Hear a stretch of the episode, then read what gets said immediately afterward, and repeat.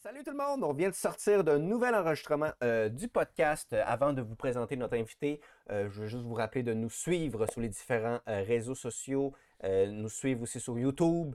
Un petit abonnement, juste un petit clic, sa petite clochette sur YouTube. Si vous êtes sur Balado Québec, Apple Podcast, Google Podcast et tous les autres podcasts, juste à appuyer sur suivre, continuez de nous écouter, partagez. Si vous écoutez un épisode, vous aimez ce qui est dit, partagez ça à des amis. Bref, et euh, je vous laisse maintenant avec Thomas Langlois qui va nous présenter l'invité. Hey, euh, ben, je me souviens plus si tu présenté Michael Ragbiel, mais euh, c'est fait. Allô? je sais pas ça. hey, oui, c'était vraiment cool. super podcast aujourd'hui. On, vient de recevoir Mathias Carpula, qui est auteur-chercheur, en fait. Donc, il nous a parlé, ben, il nous a fait un beau résumé de sa carrière, en fait. Beaucoup des, du travail d'échauffement qu'il faisait avec les artistes aussi, beaucoup en lien avec la danse, mais en lien avec la littérature aussi, de son travail de de, créateur, puis de comment, en fait, lui, il s'intéresse beaucoup aussi à la, à la pédagogie. Donc, c'est ça, la, question de l'entraînement, donc la, pédagogie de, l'entraînement. Je ne vais pas dire n'importe quoi, mais comment préparer les gens à monter sur scène. Oui, comment préparer le corps pour autant monter sur scène que pour l'écriture? Fait que c'est pour ça pourquoi on l'a invité aussi, ce mélange entre écriture et danse. On, il a créé un mm-hmm. lien qui, ma foi, euh, m'a surpris. C'est très riche, très riche comme podcast. Euh, manquez pas ça. On a fait ça comme un, comme un clipbait de Journal de Montréal. Euh, et ça m'a surpris. Suivez-nous. Ça va. Alors, euh, bonne écoute, tout le monde. Ok, oui, c'est les trois. Ok, parfait. Oui, je suis prêt alors. Fait que ça va être quand tu veux, Mike. Je viens de partir euh, l'enregistrement. Tout est démuté, tout est. Tout est. Tout record. OK. Ben, bienvenue au Langue à Langue, le podcast, un podcast où on parle de la scène, où on rencontre des artistes de tout genre et où on jase de stratégie, d'essais et d'erreurs, mais surtout euh, d'erreurs. Comme vous voyez, j'ai toujours pas appris le texte par cœur, c'est pour ça que j'ai besoin de le lire en même temps que je le dis, ça s'en vient. Euh, euh, ben, ben, salut Mike. Allô Thomas, ça va? oui, toi? oui, alors aujourd'hui, un podcast spécial aussi? Alors, on rencontre un auteur et chercheur au nom de Mathias Carpula. Alors, euh, salut Mathias, bienvenue au podcast. Salut à vous deux. Salut Thomas, salut Michael. Podcast langue à langue. C'est parti!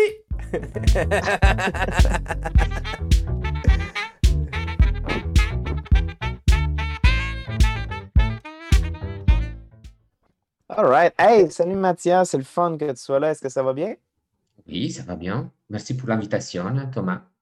Ben, merci d'avoir accepté. Euh, c'était vraiment le fun. Euh, c'est vraiment le, fun de t'avoir au podcast. Euh, surtout que tu as vraiment ben, une démarche assez particulière. Je me disais, bon, on s'en est parlé un petit peu avant, mais pour les gens qui ne te connaissent pas, est-ce que ça te tenterait peut-être de nous résumer un petit peu l'angle, ta démarche, l'angle à partir duquel tu vas approcher ça, tout ça?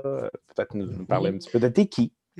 oui, c'est, ben, j'ai, bah, là, j'écris surtout, j'écris, euh, que j'ai fait de la recherche plus universitaire, mais, mais tout, euh, tout ça, c'est un peu influencé, nourri par euh, un parcours en danse.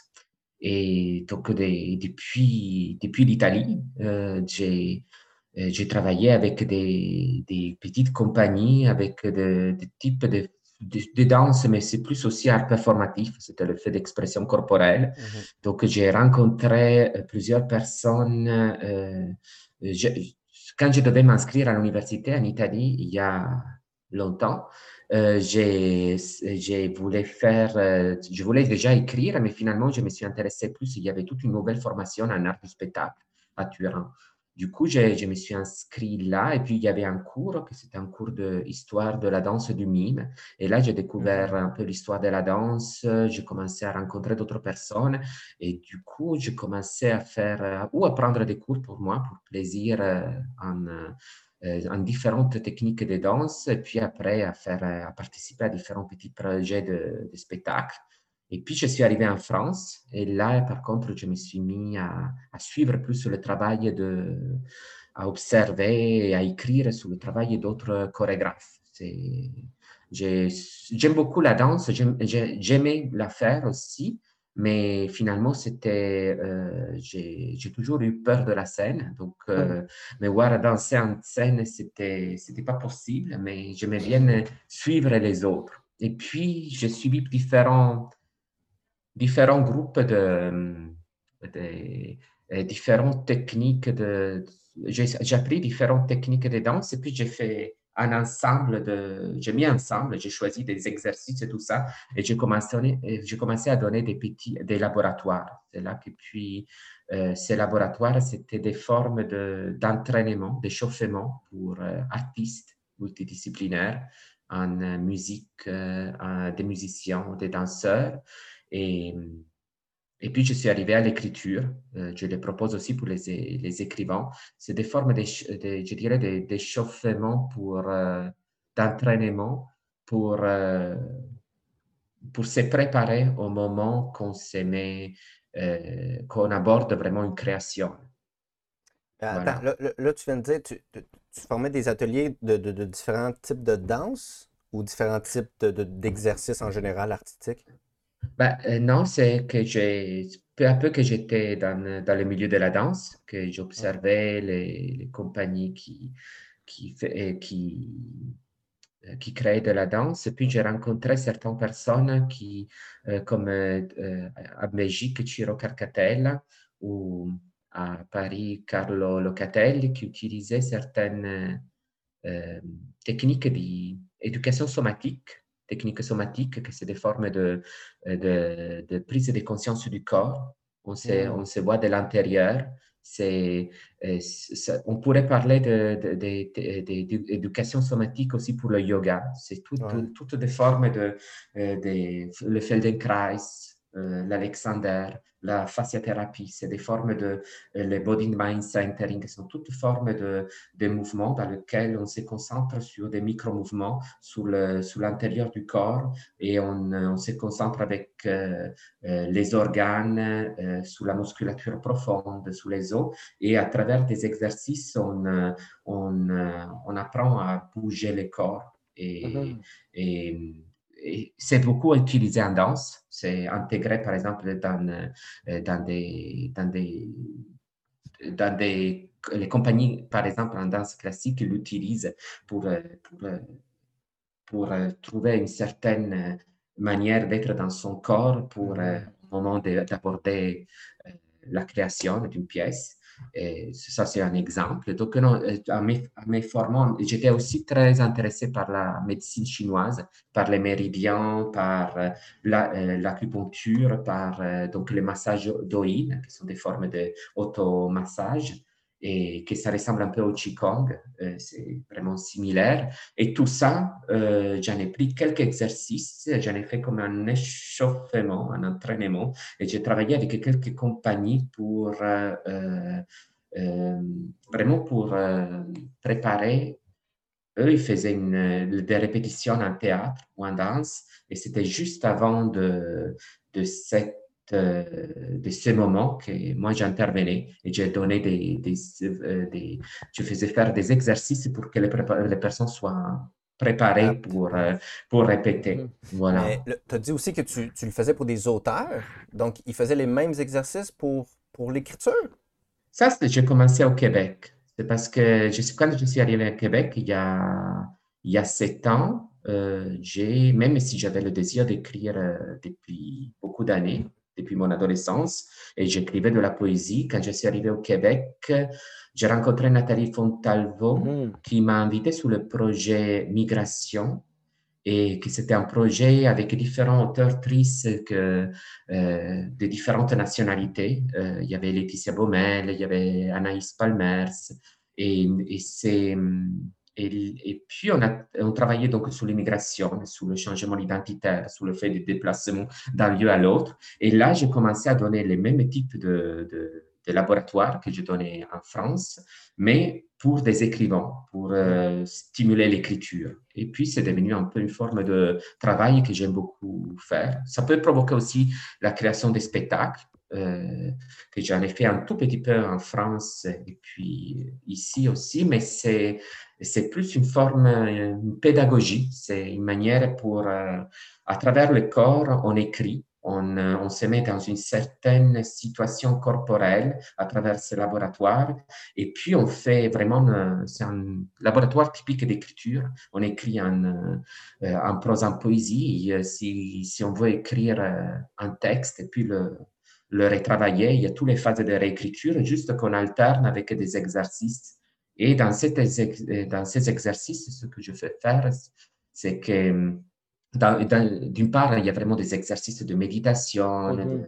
euh, des, des, postures de yoga, de, mais, mais l'un des éléments qu'il y a toujours, c'est le déplacement les yeux fermés. J'aime bien travailler les yeux fermés. C'est quelque chose que j'ai appris avec, euh, en suivant des cours dans lesquels sans l'usage de la vue, sans, sans, voir. Donc, on voit quand même parce qu'on a les paupières fermées. Donc, on n'est pas bandé. On, on, est vraiment juste les yeux fermés. Donc, on, on, peut se repérer dans les pièces à travers la lumière quand même, mm-hmm. les, les, sources de, Mais juste qu'on a cette contrainte.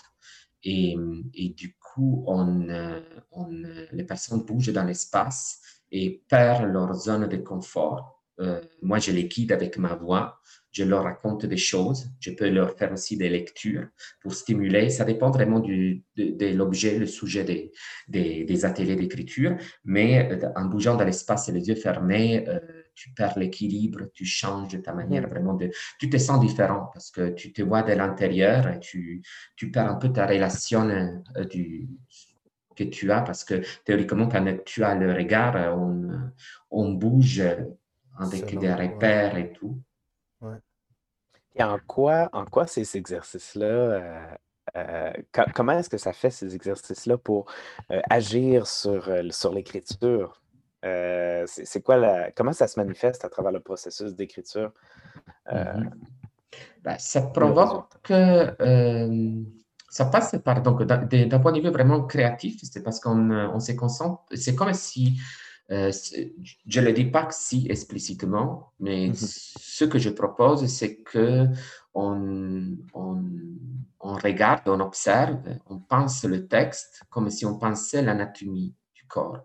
Du coup, hmm. avec la squelette, euh, où est-ce que se trouvent euh, les, organes, quelle est la relation avec les muscles, avec les os et tout? Et, on, observe le texte de la même manière. Par exemple, l'un des premiers exercices, c'est que euh, au moment qu'on on se rencontre, surtout si on est un nouveau groupe, on dit chacun son nom et je passe un texte. un livre et on, on en lit des extraits, mais je leur demande vraiment d'observer et d'essayer de ne pas jouer le texte, pas y mettre de, l'intonation, juste le lire et de voir vraiment, euh, de décortiquer le texte avec le regard. Et pour moi, c'est vraiment comme si on regardait euh, l'anatomie, une, mm. figuration de, l'anatomie humaine. Et, et ça, c'est le principe pendant qu'on le lit. Puis après, d'un exercice à l'autre, surtout dans les moments de réécriture, euh, j'ai choisi des, exercices exprès qui vont euh, avec euh, des exercices physiques qui vont avec des exercices d'écriture. Et c'est vraiment de prendre conscience du texte différemment affiner un peu une distanciation. Euh, ça, c'est lié vraiment à mon travail d'écriture parce que j'ai, euh, je le fais pour moi. Je le faisais, euh, c'est-à-dire moi, quand j'écris à la maison, j'ai besoin de grandes pauses dans lesquelles je bouge, je respire. Et je me suis aperçu que ce mouvement, c'était fondamental pour moi pour écrire. Et du coup, par exemple, le premier jet de ce que j'écris, pour moi, c'est un peu nul. C'est-à-dire, je sors les choses, mais puis après, il faut que je le retravaille pas mal. Hmm. Et euh, la réécriture, il y a tout un travail technique sur la forme, sur les possibilités, les traitements littéraires. Euh, et ça, pour moi, c'est fondamental. Je réécris énormément. Ça provoque aussi des choix. Et, rester en mouvement, quand euh, le, ou le, prendre des moments dans lesquels je ferme les yeux, juste je respire, euh, j'essaie de faire la page blanche dans ma tête avant de me remettre à l'écriture, ça me permet de, de me distancier, sortir mmh. du texte et rentrer. Et c'est un peu ça que j'essaie d'expliquer, d'enseigner, d'en mmh. de, de passer. C'est des exercices que j'espère que puis les personnes utiliseront chez eux, chez elles, mais euh, euh, mais c'est cette idée de, de l'importance de la technique de, et de la réécriture. Ou sinon, c'est aussi la question de... Ça, c'est un peu ce qu'on ressent quand euh, on suit des cours de, yoga, surtout en fin de journée, après toute une journée stressante. Euh, c'est difficile de se concentrer dans, sur son corps. Et après dix minutes, on se sent libre finalement de bouger dans de, suivre euh, tout le cours de yoga. Et, euh, il me semble que dans l'écriture, c'est comme si cette césure avec la, la mhm. journée, après, euh, la première chose à faire, peut-être comme une forme d'échauffement de l'écriture, c'est laisser sortir en, écriture automatique ce que ça te vient, dans un mouvement mhm. d'écriture rapide. Ça, c'est une autre chose que j'ai fait faire euh, pendant mes, euh, mes, ateliers. Ça dépend vraiment de, de l'objectif de l'atelier, mais ça, ça peut être intéressant aussi comme euh, technique pour tout écrivain, c'est-à-dire à la maison. Là, je dois me mettre à écrire, mais avant de me mettre à écrire ce que je suis, sur lequel je suis en train de travailler, peut-être juste respirer et puis faire sortir euh, mm-hmm. les choses. Un peu comme... disposer le corps. disposer le corps à l'écriture plutôt que le voir uniquement comme un exercice intellectuel. Écrire avec un corps disposé dans le fond. Mm. C'est ça? Mais aussi, je trouve que ça, ça permet aussi de, de vider cette tête-là aussi. Là. De... Parce que moi, souvent, je me. Parce que de ce que je comprends, tu sais, des fois, j'arrête d'écrire parce que je me dis, ah, j'ai trop ma tête dedans, je vois plus les erreurs ou quoi que ce soit.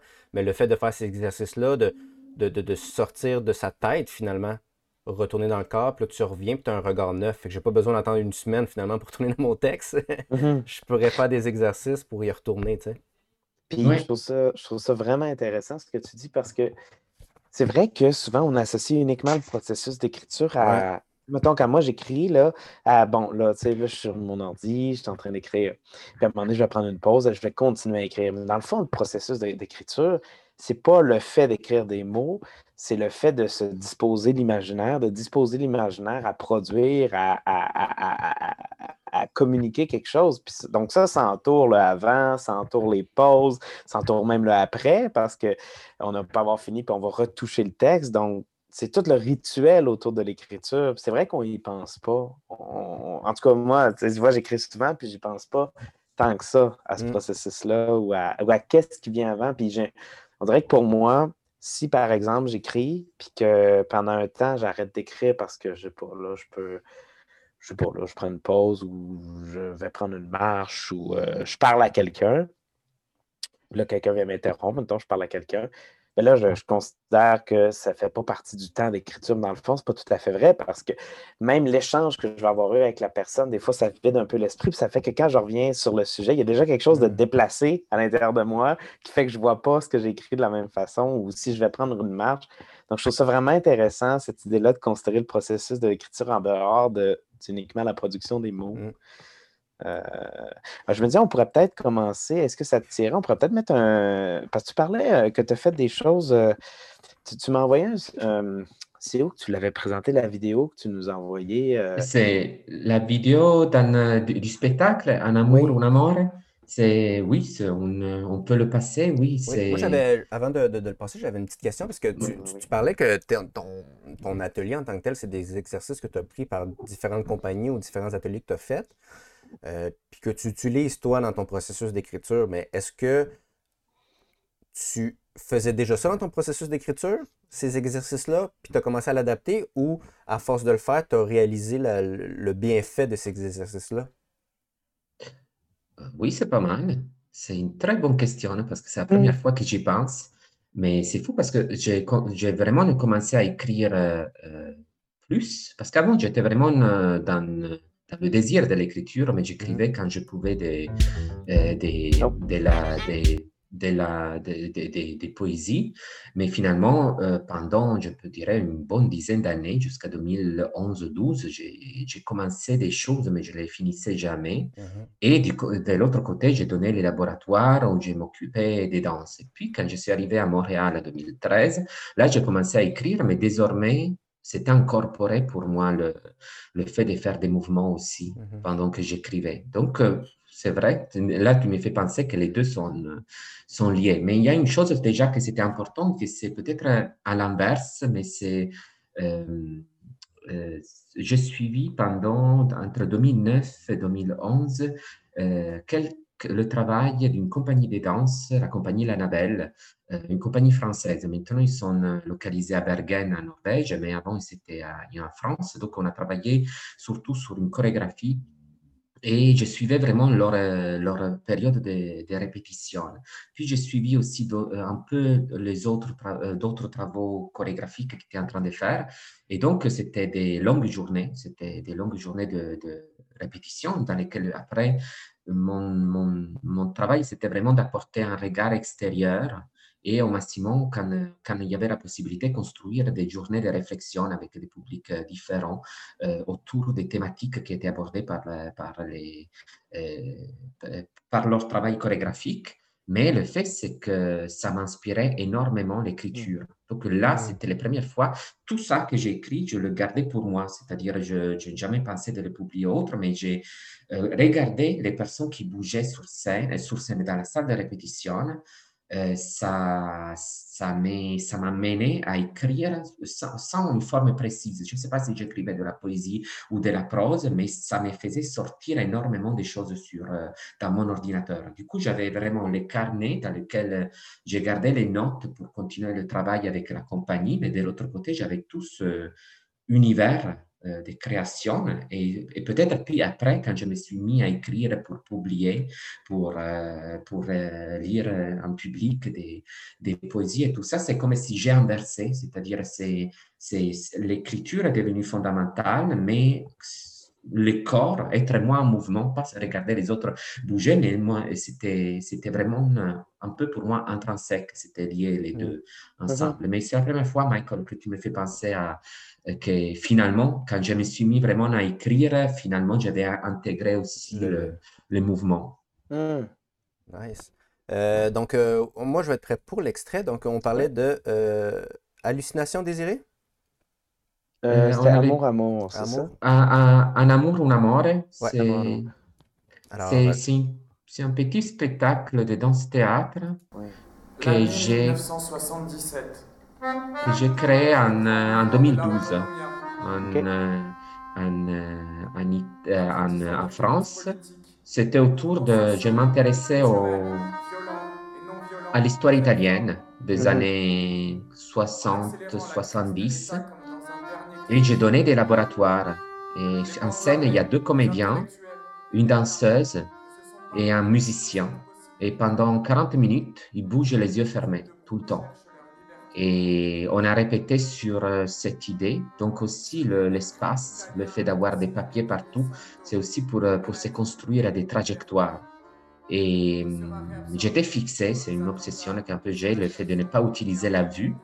Et hmm. pour eux, c'était plus difficile parce qu'eux, sur, sur scène, euh, Louis Paradis, qui joue l'accordéon, le joue, il bouge, mais sans, sans utiliser les, les, yeux. Donc, mm. quand il est immobile, il connaît son instrument, il connaît son, son métier. Mais quand il doit bouger, ça reste plus.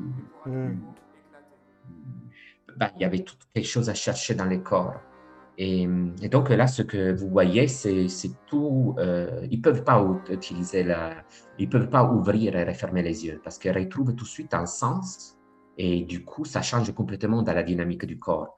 Et euh, donc, tout ce qu'on montre aussi au public, c'est, ça passe par cette idée qu'il n'y a pas les yeux. Donc, il y a toute une, quelque hmm. chose d'esthétique aussi que ça se passe parce que les corps sont plus gauches euh, et il n'y a pas le, les, les, expressions du visage. Du coup, on hmm. se concentre sur d'autres parties du corps parce que souvent, quand dans la rue, si on croise, croise quelqu'un, on regarde par respect avant le visage, on ne regarde pas le corps. Mais s'il n'y a pas le, le, visage, on regarde le reste du corps. Donc, on change l'angle de vue et hum, et, le, point de départ, c'était vraiment de faire juste de ces laboratoires des mouvements, cet entraînement avec une prise de conscience du corps, avec de chaque partie du corps et puis des trajectoires, les yeux fermés.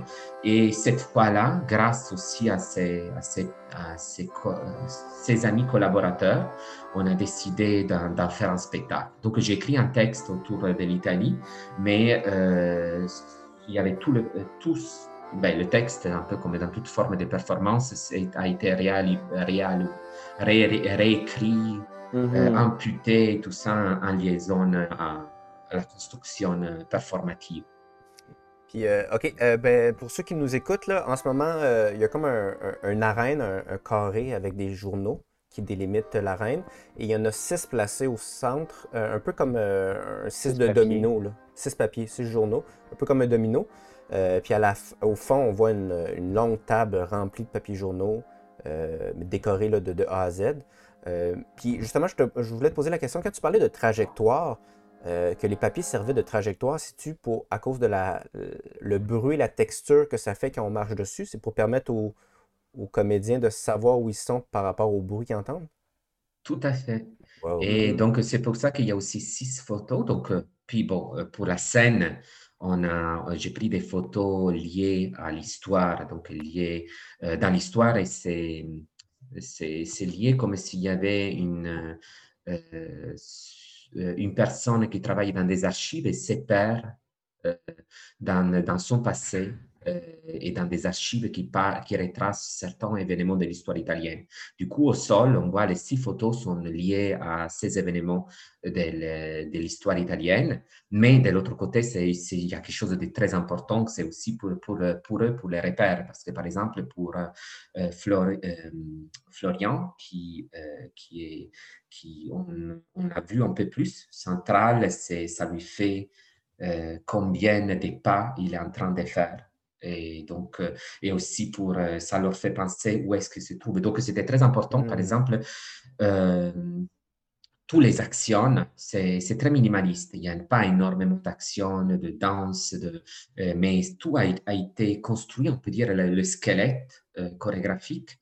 à un certain moment, c'était déjà prêt parce qu'après, c'était le répéter, répéter, répéter, répéter, répéter pour trouver une aisance entre jouer la musique, jouer le texte et bouger ensemble. Il y a tout un mmh. travail d'écoute sans euh, les yeux aussi, de mmh. se trouver en même moment. Puis il y a aussi ce que je trouve toujours très intéressant à chaque fois, c'est que euh, on ajoute des, des, des, gestes mimés, euh, mais quelquefois les gestes vu que c'est lié tout pour le travail d'échauffement que je leur propose, avec toute une décomposition du corps, une prise de conscience à chaque partie du corps, finalement, euh, sans, euh, de manière un peu euh, coïncidence, il y a des gestes qui on garde parce qu'ils répètent les mêmes gestes. Du coup, de l'extérieur, moi, je vois qu'il y a, par exemple, quelquefois des gestes qui répètent au même moment que c'est intéressant de garder. Mais le fait d'avoir les yeux fermés, même si à un moment, un, un, rythme, euh, un rythme, une dynamique, une qualité des mouvements que tu as trouvé, une aisance. Euh, tu changes quand même de ton quotidien où tu mhm. utilises les yeux, donc il y a toujours un petit, euh, un petit on peut avoir des petits, petites erreurs, c'est-à-dire tu, te trompes de, de, trajectoire. Parce que c'est l'une des premières choses qu'on fait beaucoup dans les laboratoires, c'est essayer de marcher les yeux fermés sur une ligne. Vous pouvez essayer, mais il y a des personnes qui réussissent euh, très rapidement, mais beaucoup de fois, nous, on ne se rend pas compte, mais on a, euh, notre ouverture du bassin des hanches, ce n'est pas la même. On a un, qui est un peu plus ouvert que l'autre. Mm. Du coup, euh, on, on, va tourner dans une direction ou dans l'autre. Mm. On n'a pas le, le, regard qui équilibre.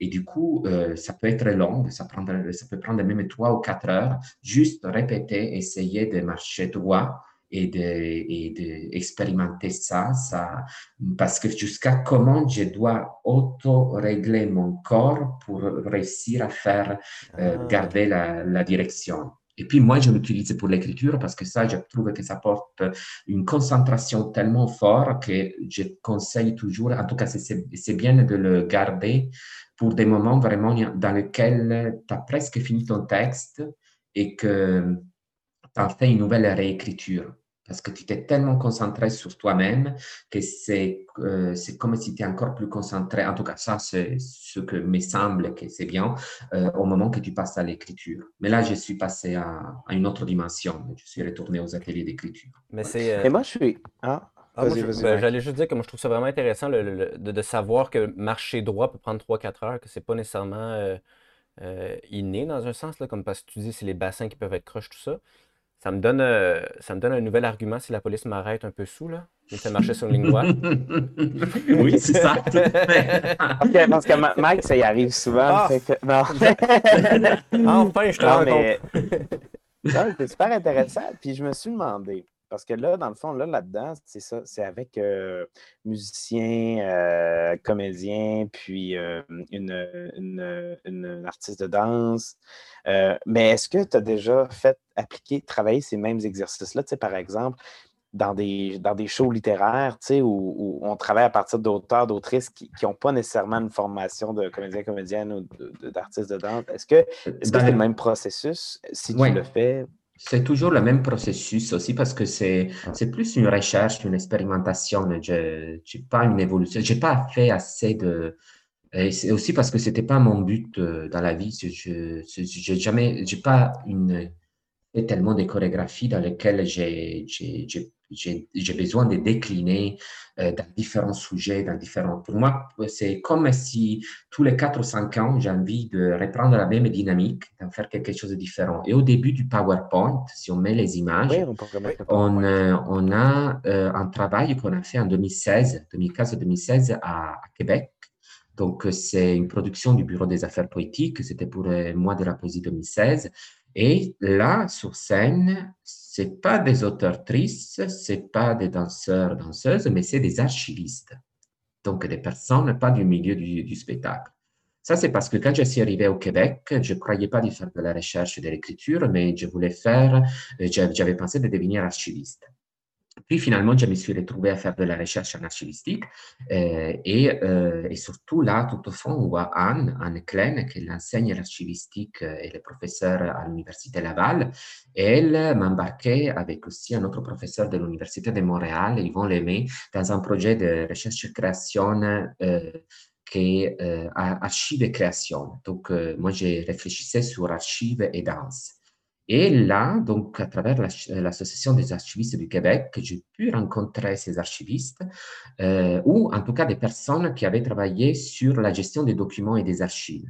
Et on a fait vraiment le même type de, de, de, de processus que j'avais fait avec des, des danseurs, des mm. comédiens en France. Juste que pour eux, c'était de prendre conscience du geste dans le traitement des, des, des, documents. C'est-à-dire, euh, par exemple, euh, Denis, Denis Lessard, qui est aussi un artiste euh, visuel, qui est en face la photo. Mhm. Euh, lui, il travaille beaucoup sur euh, les, les, archives euh, matérielles, papier, photos, etc. Du coup, il, il essayait, les yeux fermés, après avoir fait mon échauffement dans lequel je leur fais prendre conscience du corps, de certaines parties du corps, etc. Et il répétait, répétait, travaillait sur, sur essayer de répéter les mouvements qu'il fait chaque jour à son travail, mais sans les objets, sans les documents, sans les archives. Et euh, par exemple, Richard, euh, Richard McKay, qui est par contre sous la gauche, euh, lui, travaille, il avait travaillé dans son pensée dans différents centre d'archives, mais c'était vraiment très différent parce qu'en archivistique, il y a tellement de, documents différents à répertorier, classer, archiver.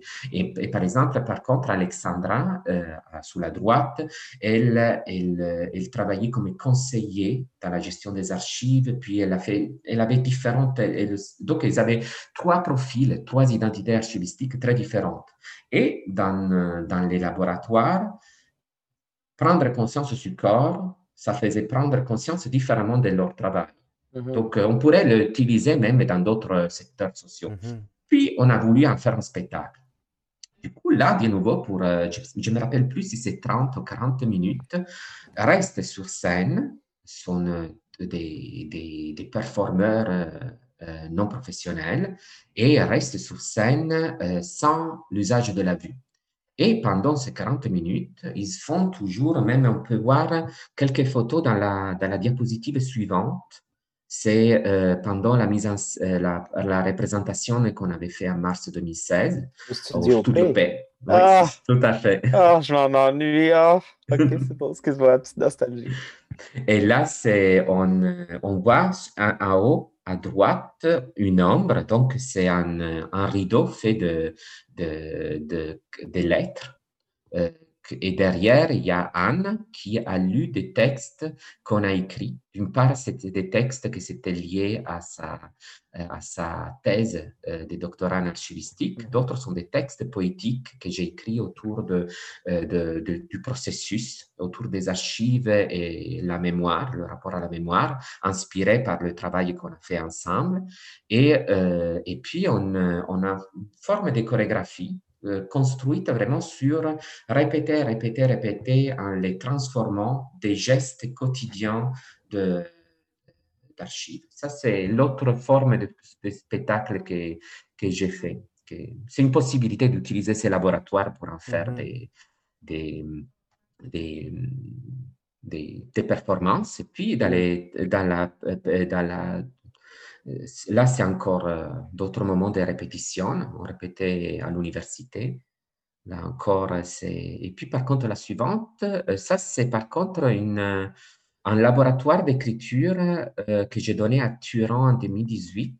Mais j'ai travaillé pendant plusieurs jours avec deux danseuses qui avaient le désir d'écrire. Donc, finalement, on continuait à faire des allers-retours entre danse et écriture il y avait, vu qu'ils avaient encore entraîné à la danse, déjà euh, le rapport au fait de bouger les yeux fermés, ça change mmh complètement parce qu'ils que euh, ils connaissent leur corps, ils connaissent beaucoup mieux, ils ont déjà une préparation technique, que, donc ils peuvent, ils peuvent explorer euh, différemment les dynamiques que je propose. Et du coup, même la, manière de les transposer, c'était différent. Par exemple, il y a tout un travail visuel, surtout si on fait un, on essaie d'écrire les yeux fermés. Donc, ça, c'est c'est pas vraiment le moment que j'ai dans les ateliers d'écriture, je dis écrivez votre œuvre ou je donne des indications d'écriture. C'est juste des exercices corporels dans lesquels on écrit avec les yeux fermés. Et ça les a euh, euh amené Rostella Ferrero et Vanessa De Preti, ces deux danseuses, à, euh, explorer euh, un travail poétique sur les pages sur les feuilles lettres mm. à quatre. Euh, donc, du coup, c'était des, des, des, poèmes euh, visuels. Ça, ça, mm. ça a venu. Donc, finalement, c'était un travail écrit, mais qui était influencé par, par euh, ce dialogue qu'on a construit, parce que là, j'apprenais quand même, on travaillait ensemble parce qu'elle pouvait aller vers des contrées que je n'avais pas pensé d'explorer pendant les laboratoires et on allait vers des, des poèmes, euh, la création des poèmes euh, visuels. Mais elle pouvait la garder, ça, elle pouvait construire aussi plus de, des, des, actions aussi plus dansées en utilisant cette... Euh, ce, si on avait continué, on aurait pu aller vers aussi un travail plus performatif et pas seulement écrit. Et puis, dans la, dans la diapositive suivante, euh, on a donc un travail que euh, j'ai conçu, mais là, pour ça continue sans moi, mais qui continue sous la direction de Edwige Moran, qu'on la voit dans la photo, et derrière, il y a aussi Étienne Lambert, et euh, sous, la, sous la direction aussi, coordination de Anaïs Palmers, que tu connais très bien, Thomas, et, et, et Shana Paquette. Donc, c'est un groupe mm-hmm. de... J'avais réuni il y a un an un groupe de, de, de, de qui sont intéressés par la performance. Il y a aussi Nathalie Fontalvo, Sofiane Landry, Geneviève Dufour, Jérémy Aubry. Et, euh, et puis, on a commencé toujours le même type de laboratoire. Donc, chacun, c'est dans son espace, limité par du papier. Et je leur fais explorer le, euh, prendre conscience du corps, construire comme une mise en chorégraphie bien précise pour construire des, euh, un solo, mais en même temps, tout ça, c'est pour écrire. Et donc, mhm. euh, c'est vraiment euh, là le, le, sujet de la danse des écrivains, c'est le fait de faire sortir l'écriture du corps comment ça peut sortir. On peut passer par différentes thématiques, mais c'est pas comme dans Un amour, un amour qu'il y avait, on travaille sur euh, euh, un texte que j'ai écrit sur l'histoire italienne. Là, au centre, il y a le corps. Et du coup, on a commencé avec des répétitions et euh, puis pour des raisons différentes, j'ai quitté le projet pour me donner à d'autres activités. Par contre, ils vont continuer. Donc, puis, je vous conseille de continuer à suivre Ouest parce que je suis sûr qu'ils vont faire un travail magnifique avec euh, des performances et tout. Il y a aussi tout un travail de musique. Euh, mm. Étienne Lambert, qui est danseur, il est aussi euh, musicien. Et donc là, on a un niveau qui s'est ajouté parce que pendant qu'on improvisait, pendant les répétitions, la, la relation, improvisait, qu'on construisait la mm. relation entre corps et écriture, on, on ajoutait qu'Étienne, avait les yeux bien ouverts et observait tout et se mettait à l'écoute sensorielle de ce qui s'est passé et créait des atmosphères musicales aussi. Et ça, c'est voilà, le dernier projet un peu plus performatif parce que euh, c'est un peu mon désir du, euh, du, moment. En ce moment, je me vois vraiment comme euh, continuant l'écriture, mais il y a à côté, je vois plus une puissance pédagogique. Il y a quelque chose que ça me plaît tellement de, transmettre certaines situations corporelles qui, à mon avis, ça peut servir pour l'écriture et que puis les personnes l'utilisent comme ça leur semble mieux mm. pour leur travail de créateur. Et voilà.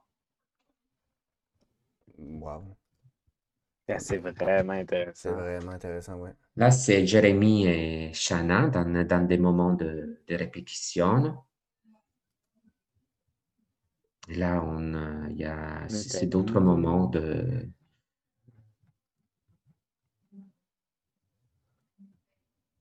Évidemment, il y a toujours au centre le fait de ne pas utiliser le regard et, euh, la vue, euh, le sens de la vue, même si elle est là parce que c'est pas, ça n'a rien à voir de travailler comme non-voyant. C'est, un autre, là, on sait tous des personnes voyantes donc, qui voient, qui ont ce ben sens. Ben, c'est justement ça, c'est justement l'intérêt de priver, parce que, tu sais, on le sait, hein, notre connaissance du monde, notre rapport au monde est tellement conditionné par la vue que c'est intéressant là, de, En fait, je me suis demandé, mais dans le fond, tu travailles beaucoup avec sais, c'est comme j'ai l'impression que tu mets tes interprètes, ben, tes, non, c'est pas le bon mot, mais les, les tes, créateurs, tes créatrices dans une position de vulnérabilité, en fait. Puis j'ai l'impression que c'est à partir de ça que tu travailles, un peu comme les, les personnes en, archivistique, que le mouvement, bon, mais là, tu au lieu de, les, de leur priver de la vue, ben, tu leur prives aussi de, de, du papier, tu leur prives du, du matériau. Donc, comment retrouver le chemin dans le corps sans un des appuis donc, j'ai l'impression que la vulnérabilité est très importante dans ton processus. Oui.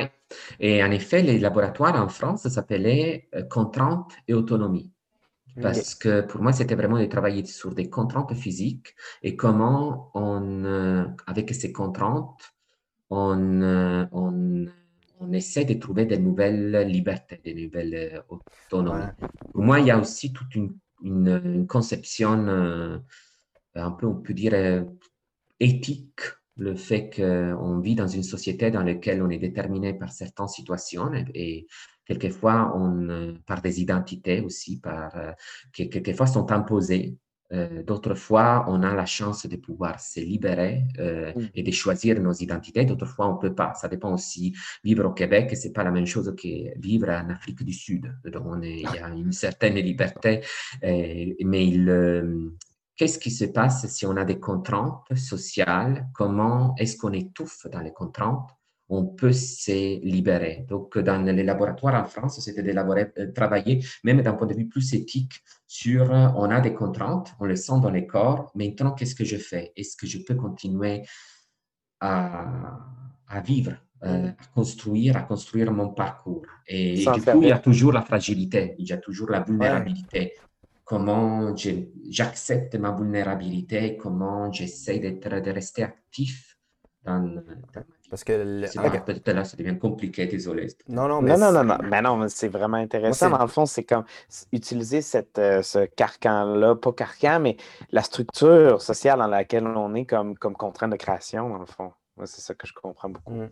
Comme Puis- s'épanouir dans cette contrainte-là, donc une contrainte positive, quelque Ouais. part. Ouais, puis moi, de la façon que je le vois, c'est en tant que créateur, tu as tout le temps cette volonté de te mettre en danger, de vouloir grandir en, en essayant des choses. Puis là, juste le fait de créer euh, les yeux fermés puis de travailler euh, juste la vue, ben, euh, comme tu as dit, les trajectoires, chaque pas devient une mise en danger. Tu hésites Ouais. sur chaque mouvement finalement parce que tu ne sais pas ce que ça. C'est à force de pratiquer que tu deviens à l'aise dans, ce, dans cette mise en danger perpétuelle dans un sens. Là. Tout le moment, c'est. Mm. C'est tout le temps une mise en danger. Chaque pas, j'aurais un doute de je m'en vais-tu au bon endroit? Mais en même temps, il faut que tu continues à performer. Une autre chose qui c'est intéressant, c'est utiliser donc les massages d'Oïne. Euh, donc, c'est vraiment des massages de. Ça, ça, ça correspond comme à la digitopuncture ou à la, euh, l'acupuncture. Donc, on, euh, on touche certaines parties du corps euh, Mm. pour stimuler des groupes de, cellulaires, de cellules qui se trouvent sur notre peau, est comme un organe, et qui sont liés à, à des organes internes. Mais euh, ce qui est intéressant de euh, l'utili- euh, d'utiliser, c'est qu'on se rende compte qu'on se concentre sur de toutes petites parties de notre corps. Et par exemple, le pied, euh, on a cinq doigts, mais le petit doigt, on l'utilise très peu, surtout. Mhm. Ça dépend toujours de nouveau comment on marche. Mhm. Mais euh, essayer de se concentrer de longs moments sur son pied et dire combien je peux bouger ou comment je bouge ma, ma, ma pointe du nez. Il y a un exercice en pilates dans lequel on, on reste assis et on essaie de faire des huit. euh, Ouais. Ah, le- ouais. C'est ça. Et tu te mets à éter- éternuer parce que c'est... Ben oui, parce qu'on n'est pas habitué du tout Ouais. de prendre conscience de ces parties-là de notre corps, en fait. C'est vrai. Et ça porte aussi, donc on comprend aussi différemment conscience de nous si on, euh, si on se, se base sur euh, tout ce qu'on n'a pas pensé de notre corps. Mm. On pourrait peut-être, euh, parce que je vois, le- je vois le temps qui file très vite, puis j'a- j'aurais le goût de le passer. Euh, on pourrait peut-être passer le troisième vidéo là, que Mathia, est-ce que tu l'avais, Mike, Oui. en banque? Euh, Alors, euh, parce que c'est vraiment autre chose, hein? On va te voir, toi, on t'entend toi en train de lire et toi faire des mouvements par-dessus ça. Oui, et là c'était pour une fois, je me suis dit, Extrait je de Hallucination Oups. désirée et origine en fuite ouais, de parti. Mathias mais- Carpoul. J'ouvre la porte, la traverse et descends la seule marche qui sépare ma liberté de la pelouse. Depuis ma naissance, je n'avais pas encore respiré. Aïda m'appelle du seuil. Pour lui échapper, je dévisse et prends avec moi la porte. La porte aussi doit apprendre à être libre. Aïda répète une seule phrase deux, trois, quatre fois. Ton pays est un rêve. Ton pays est un rêve.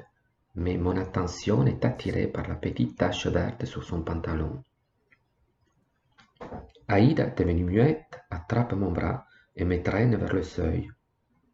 Je respire mal en m'approchant de l'entrée de la maison où j'ai vécu 200 ans, dans les poumons de mes ancêtres, dans mon ventre et dans les bras et les jambes de mes enfants. Aïda rêve, veut, désire la porte disparue. J'affirme que notre porte est la seule illusion réelle et je deviens muet. Dans l'arrêt des probabilités provoquées par l'enlèvement de la porte, nous ne pouvons ni entrer, ni sortir, ni fuir, ni être seuls, ni être avec les autres. Nos mains serrées savent qu'elles ne peuvent plus se lâcher. Nous nous regardons et nos bouches émettent des sons sourds. Nos mains serrées sont notre identité la plus intime. Corps relâché sur les canapés dans la pénombre. La pluie les coupe du monde. L'acte humide sous la vitre comme la chair se caille. Les bras somnambules gesticulent une croyance amnésique. On crie Réveillez-vous, dénudez-vous, montrez une liberté quelconque, montrez ce sang, cette peau, ces os, ces muscles gonflés prêts à exploser. Le déracinement des paroles des autres, le déchaînement des tripes de l'histoire dans leur bouche. Les corps sur les canapés sont désormais un rêve. L'histoire survit seule et se pardonne. Dans la chambre de l'étranger, deux siècles de solitude éveillée.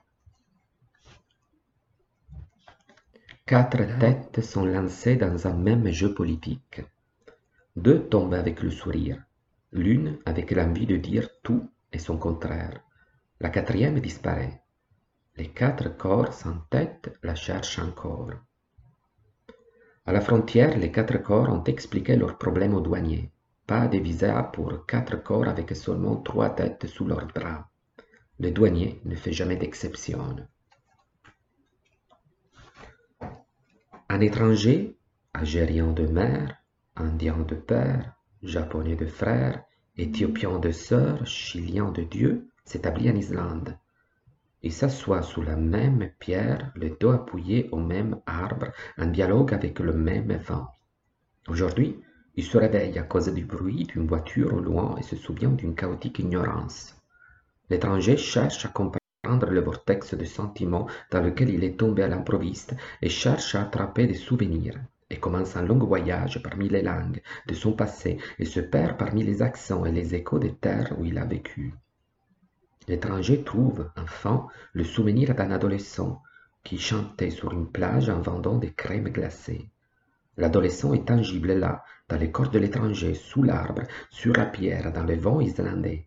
Mais ce souvenir n'a rien en commun avec la sensation d'une chaotique ignorance, ni avec la voiture qui passe maintenant près de l'étranger. L'incompréhension et l'oubli submergent l'étranger islandais d'inquiétude. Il commence à parler tout seul, à pousser hors de son corps lettre après lettre. Euh, donc c'est des extraits, les textes appartiennent au recueil poétique que j'ai publié en 2018, Hallucination et, et, et, Origine Fluide.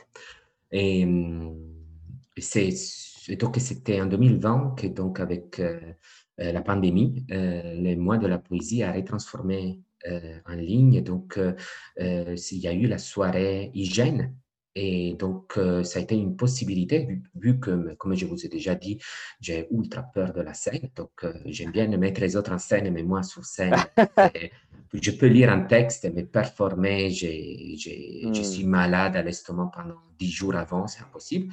Donc là, par contre, c'était par à travers une caméra. Donc, je me suis dit, pourquoi pas essayer de faire ce que j'aime bien. Donc, c'était une improvisation et c'était de, de, me mettre en relation avec mes textes. Donc, on peut voir toujours l'étrangement, l'étranger, le fait de l'étrangeté d'un corps qui bouge sans, sans, avec les yeux fermés mmh et le discours toujours un peu autour des mmh identités parce que j'ai été, j'ai immigré deux fois, une fois vers la France, après vers le Québec.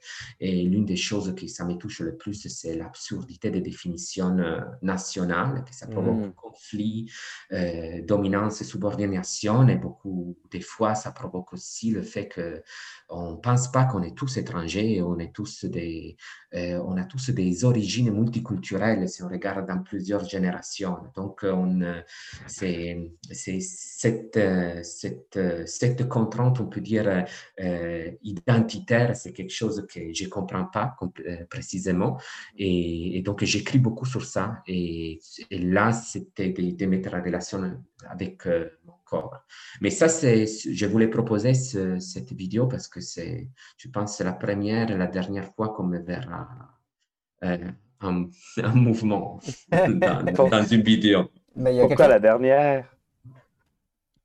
Bah, Parce que ça ne me plaît pas beaucoup, donc... Euh. Ben, Ah ben, ouais. c'est ben, intéressant de parler de représentation où toi, tu as une peur, ben pas une peur, mais c'est juste un stress sûrement qui doit te. de, de- de la scène.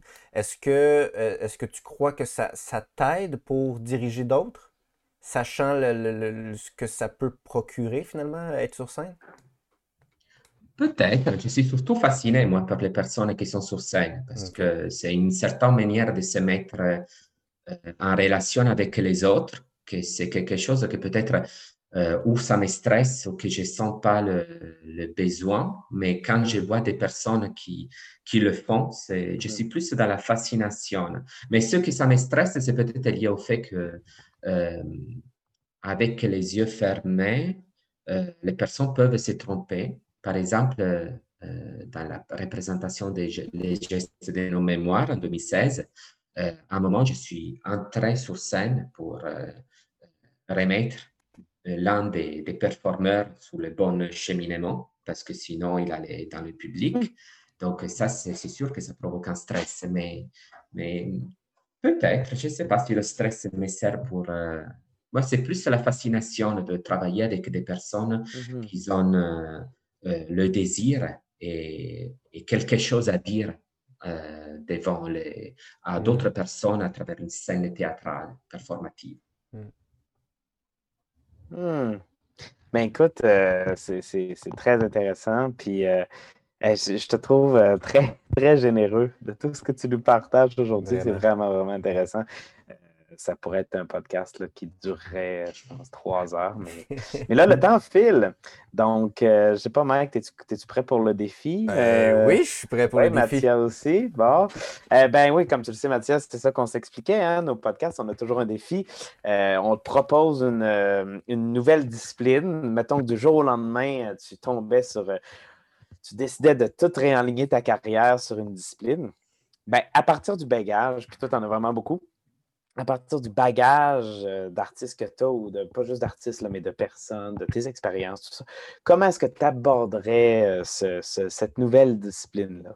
Euh, puis, puis là, ben, là, c'est de s'amuser un petit peu autour de ça. Donc, euh, on a, euh, Michael puis moi, on avait le goût de te proposer, euh, OK, mettons que du jour au lendemain, tu deviens humoriste.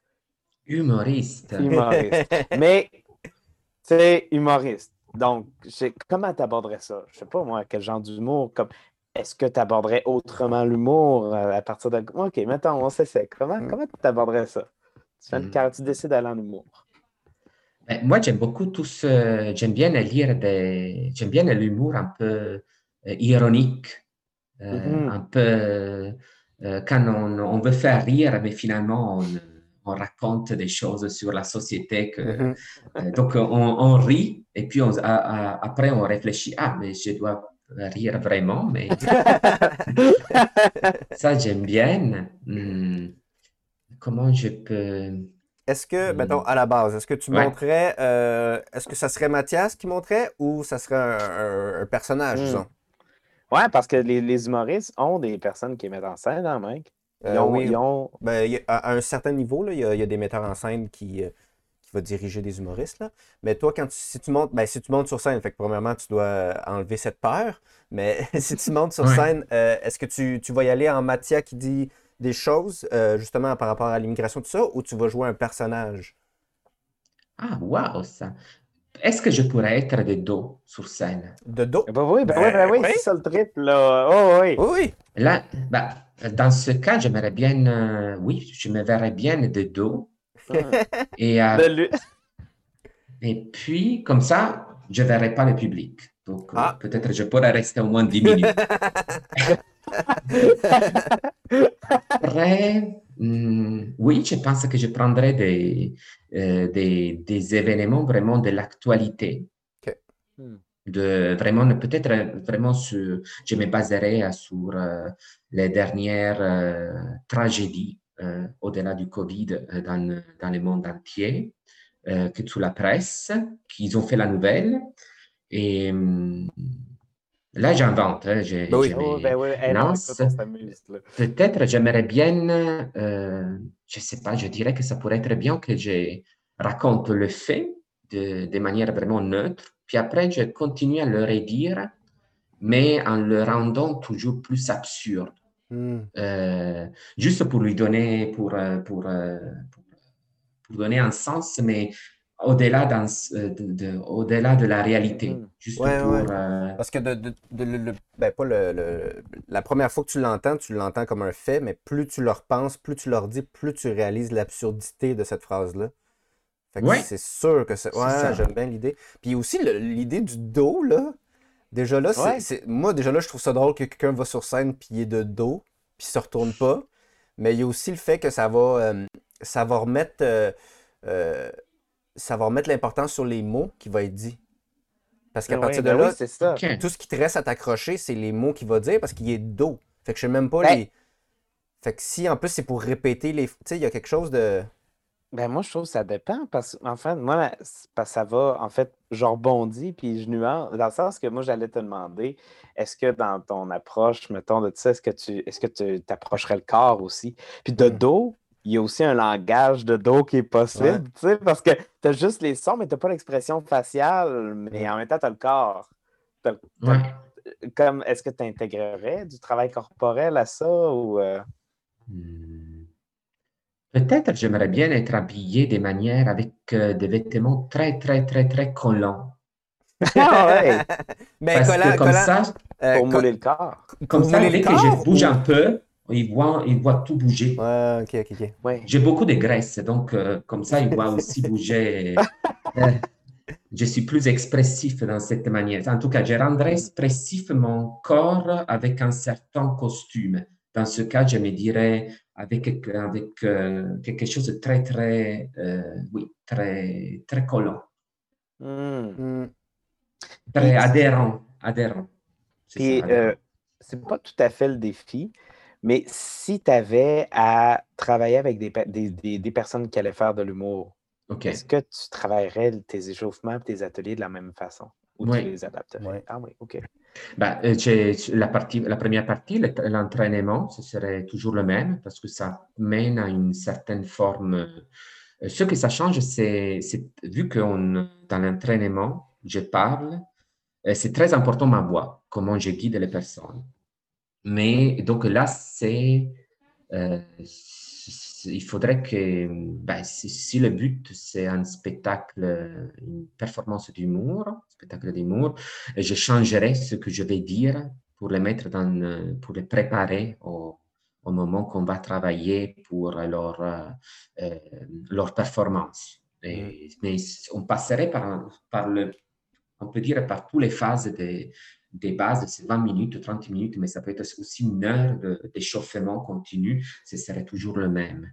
Et puis, Ouais. par contre, pour, euh, pour le moment qu'on qu'on travaille vraiment euh, les euh, le- la performance, peut-être oui qu'à un certain moment, ça peut être intéressant de, de répéter. Par exemple, toujours quand tout est calé, plus ou moins on sait qu'est-ce qu'on qu'est-ce qu'on va faire, euh, de, de le refaire avec les yeux fermés. Par exemple, une fois, euh, durant des répé- euh, répétitions d'un spectacle de théâtre, euh, quelques jours avant que la compagnie aille sur scène, ce qu'on faisait, c'est qu'on a, on, on était, on a joué le texte, que c'était l'Urfaust, et hum, en partie quelques scènes avec les yeux fermés et dans des lieux différents. Euh, des- il y a la salle, il y avait les coulisses. Donc, Mhm. c'était- ils étaient très, très loin, les yeux fermés, et ils devaient quand même se répondre. Mhm. Et désormais, ils savaient qu'est-ce qu'ils auraient fait sur scène. Mais ça, ça permettait de, de construire un, un autre, d'entraîner différemment l'écoute à l'intérieur du groupe. Donc, je pense que peut-être le même training, ça peut servir, mais par contre, euh, entre les moments qu'on euh, qu'on répète les yeux fermés euh, et l'échauffement, comment euh, aider pour mettre en scène, en scène des, des, des personnes qui travaillent l'humour, ça, ce serait vraiment une, un défi énorme. Peut-être que dans- Attendez, on va devoir essayer.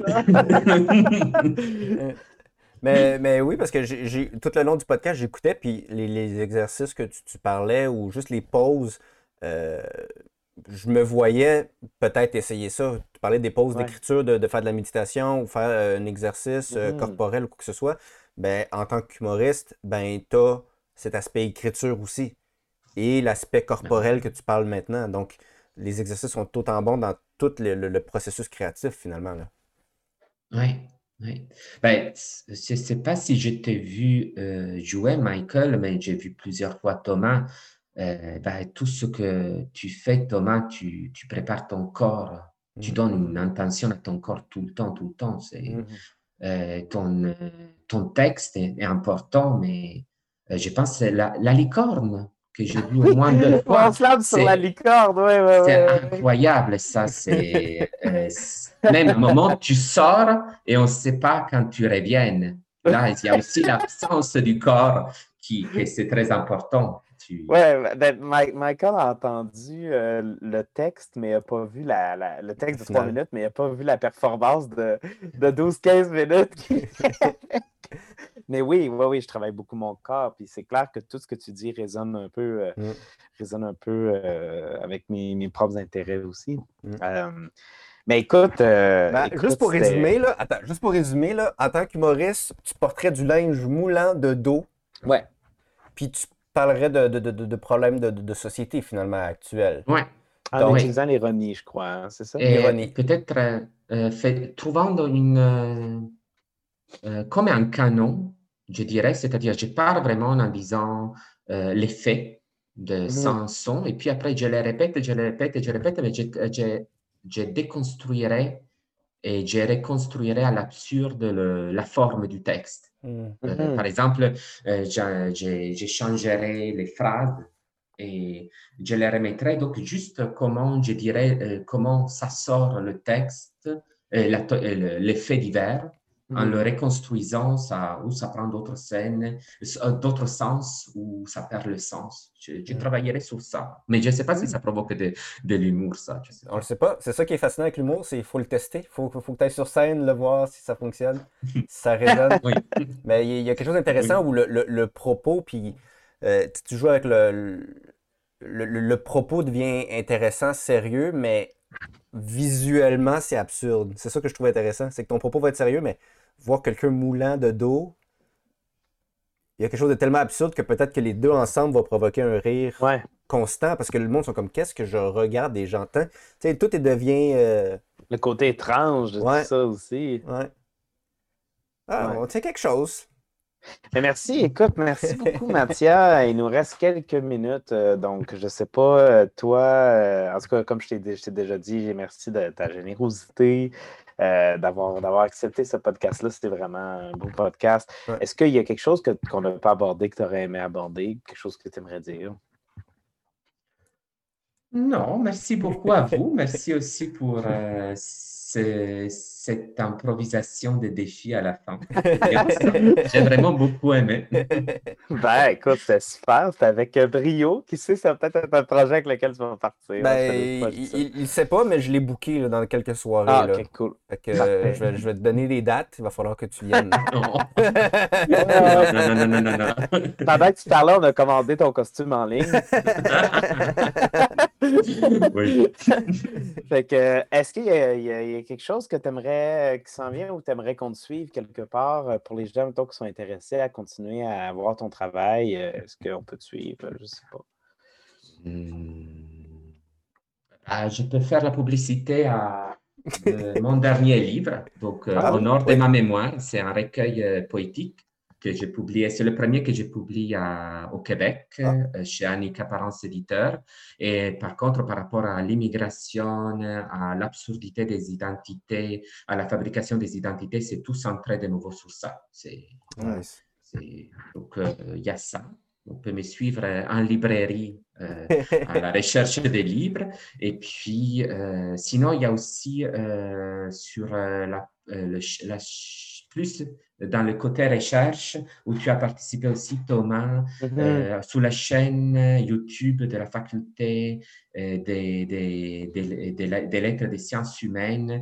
Euh, il y a des, les enregistrements d'un cycle de, rencontres autour de la thématique création et, et complicité, où il y a différents praticiens, praticiennes, chercheurs, chercheuses qui ont parlé des différents dispositifs d'atelier. Donc, c'est et de comment l'importance du groupe et de la relation avec, euh, avec l'autre pendant les ateliers. Oui. Je vais mettre le, le- le lien dans la description du vidéo, comme ça ils vont pouvoir avoir accès euh, rapidement. Ben écoute, ben, ben, écoute, je pense qu'on est pas mal rendu à la fin du podcast. Donc, euh, donc fin, Mathia. Euh, juste, je veux remercier encore Thomas et Michael. Et merci beaucoup. Donc, langue à langue, le podcast, c'est fini, C'est fini. terminé. Bye bye. Lequel va avoir le dernier mot? Ben, il te reste, euh, il te reste deux secondes Ah. pour avoir le dernier. Frigidaire.